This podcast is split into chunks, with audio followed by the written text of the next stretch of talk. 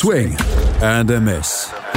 Die Baseball-Bundesliga mit Andreas Thies und Tim Collins auf meinsportpodcast.de. Der zweite Spieltag der Baseball-Bundesliga ist beendet und es gab wieder einige sehr, sehr klare Ergebnisse. Es gab aber auch ein paar knappe Spiele und ein paar sehr interessante Spiele. Die Baseball-Bundesliga Süd spielt im Moment nur, die Baseball-Bundesliga Nord spielt hoffentlich ab dem 7. Mai wieder. Herzlich willkommen zu einer neuen Ausgabe von Swing and a Miss hier auf meinsportpodcast.de. Mein Name ist Andreas Thiessen, natürlich wieder mit dabei von EuroBaseballTV.com, Tim Collins. Hallo Tim. Hallo Andreas. Tim, du hattest am Wochenende deine ersten beiden Einsätze nach Monaten dass du mal wieder kommentieren konntest für die H-Disciples. Wie war's? Ja, es war gut. Es, äh, das Wetter war perfekt. Es war schön und nicht zu kalt, obwohl, wenn man immer oben in, in, unter ein Zelt sitzt und es zieht, dann wird man doch kalt, egal wie warm die, die Temperaturen, Temperaturen sind. Aber es war ein wirklich schöner Tag, ein voller Tag von Baseball. Aber äh, keine Zuschauer erlaubt. NH, wie auch bei den anderen Plätzen. Hat dir jemand ein Bier zwischendurch gebracht?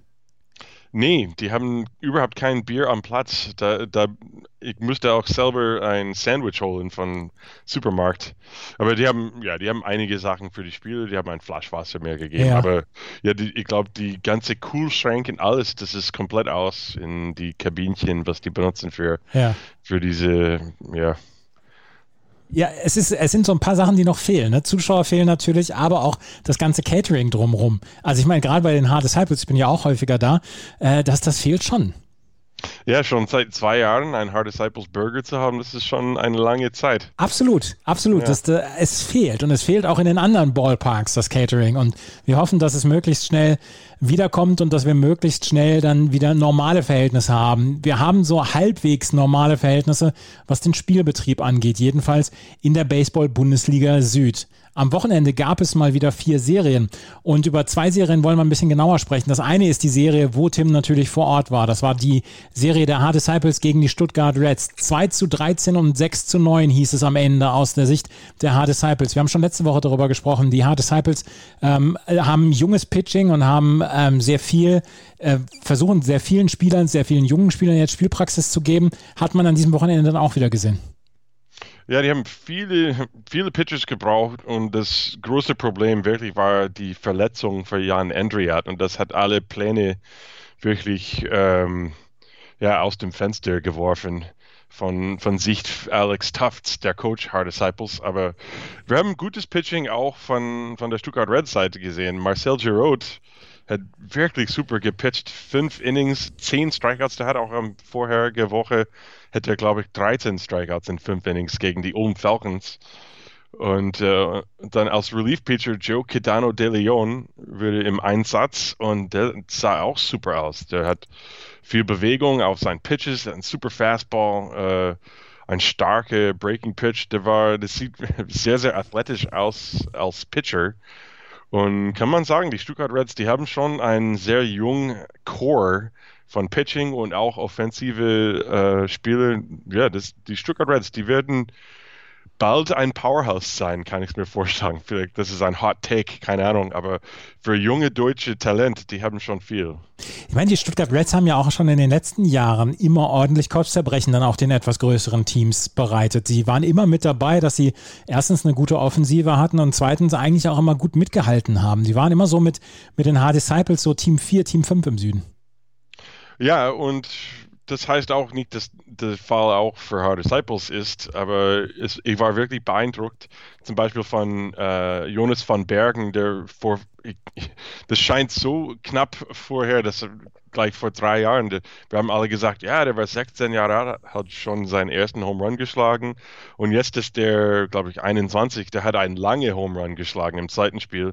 Und jetzt sein junger Bruder Moritz van Bergen, äh, der hat auch im zweiten Spiel gepitcht und nur zwei Drittel Innings, aber das sieht auch sehr begabt aus als Pitcher. Und ja, äh, von Bergen und dann Danilo Weber hat auch super gespielt.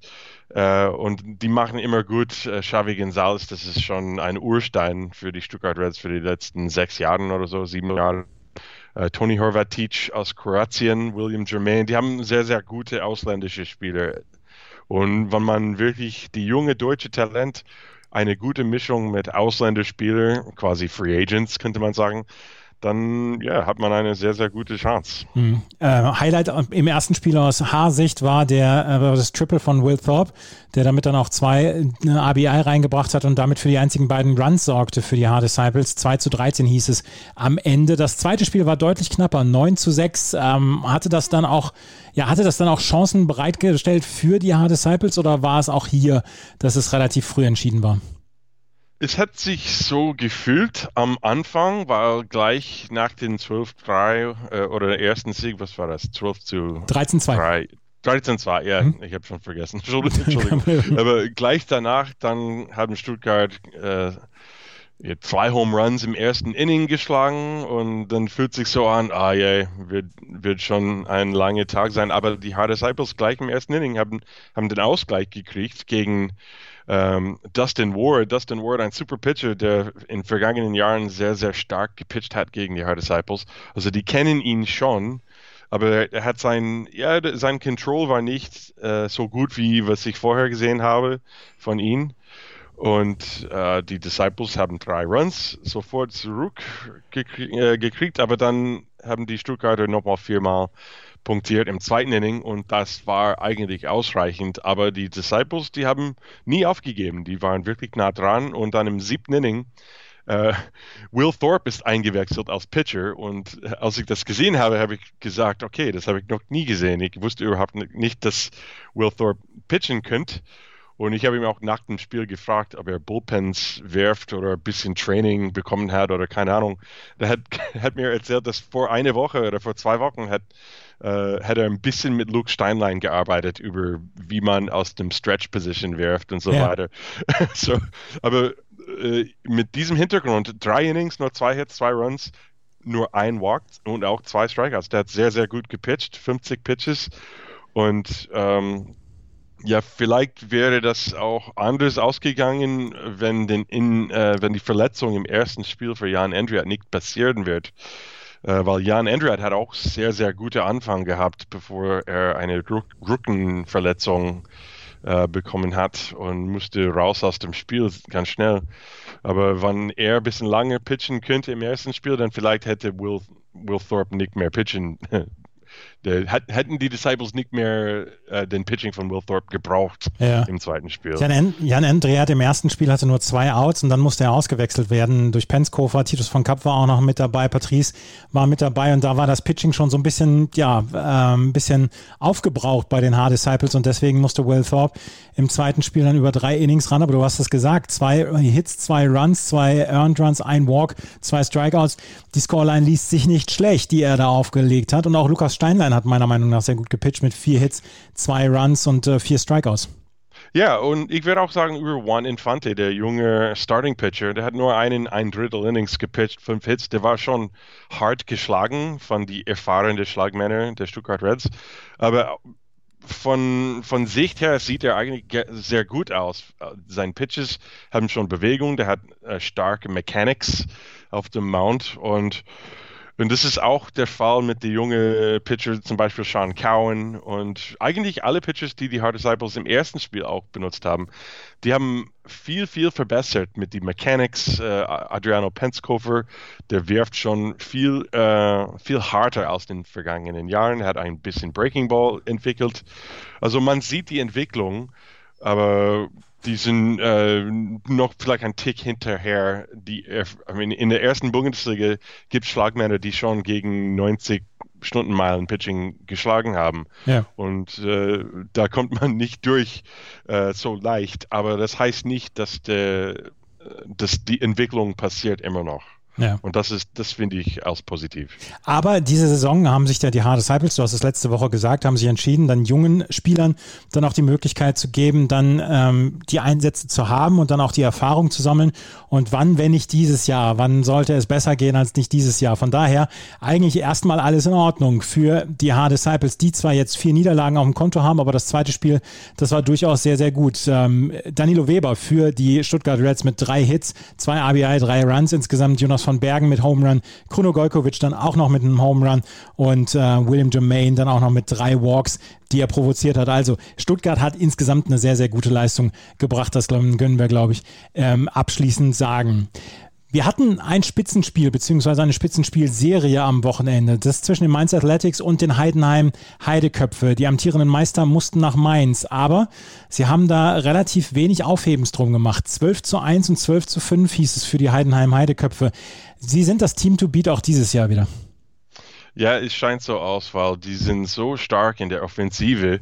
Gegen einen Pitcher wie Tim Stallmann, das finde ich überraschend, weil Stammann äh, ist schon auch ein Nationalspieler, der, der hat super äh, Pitching-Erfahrung und der hat auch relativ effektiv Pitches, der hat Fastball und Breaking Pitch und so weiter, hat gut Control. Ähm, ja, aber die Heidenheimer, die können einfach alles schlagen. Die schlagen überall den Ball. Ich habe ein bisschen äh, angeschaut, den, äh, die Übertragung von Mainz.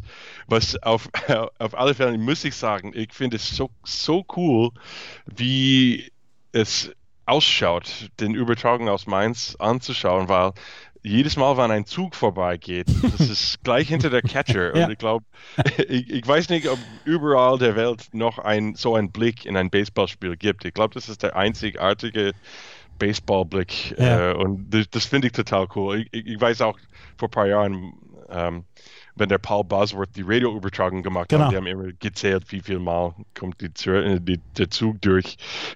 Aber das sieht total cool aus. Das ist so wie, so wie alte Shea Stadium, wenn die Flüge in äh, äh JFK Airport genau. reinkommen. Da hört man in der Übertragung. Ja. Aber ich wollte sagen, so ich habe Sean Larrys erste, so Sean Larry hat den, den Scoring begonnen für die Heidenheim Heideköpfe im ersten Inning, ersten Spiel. Der, der, der war am Schlagen bei Bases loaded ein aus und er hat einen sehr, sehr harten grauen Ball Richtung Second Base geschlagen. Und äh, wenn der Second Baseman you know, nicht auf Lebensgefahr wäre, das hätte auch ein Double Play sein können.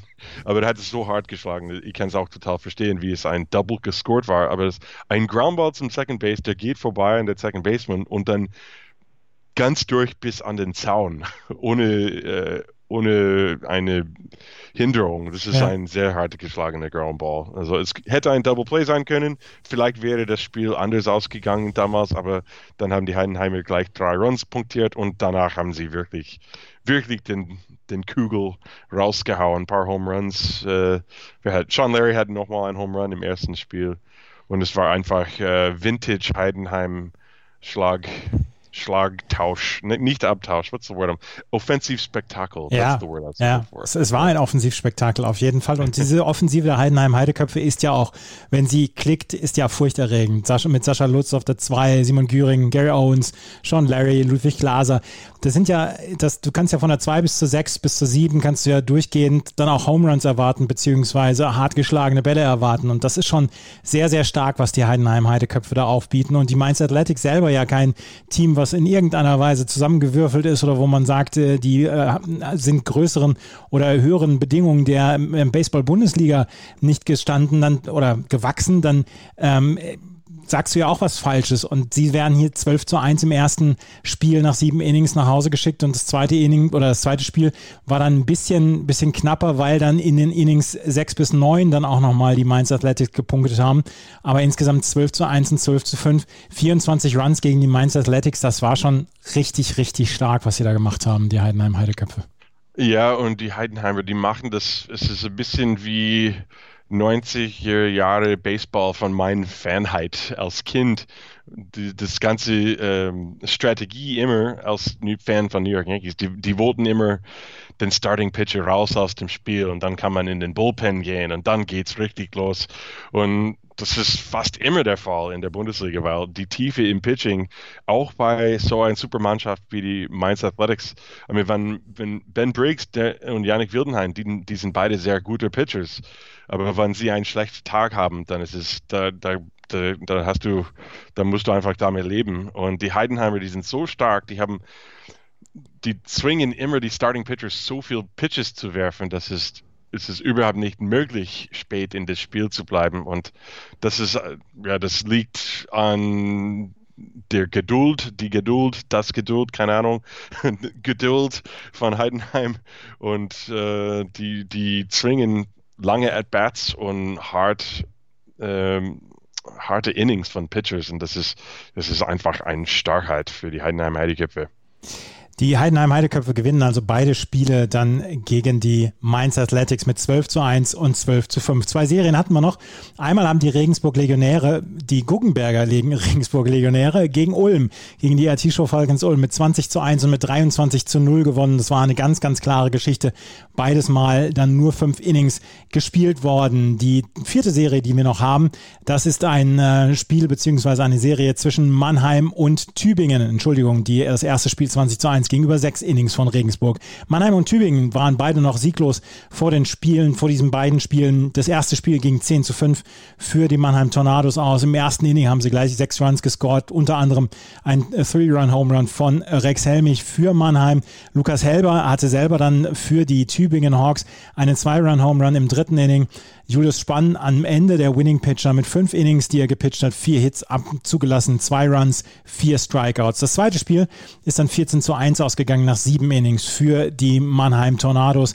Dominik Höpfner, Juan Martin, Marvin Kulina haben jeweils Home Runs geschlagen und Victor Cole hat eine sehr starke äh, Leistung gebracht. 14 Strikeouts in sechs Innings pitcht.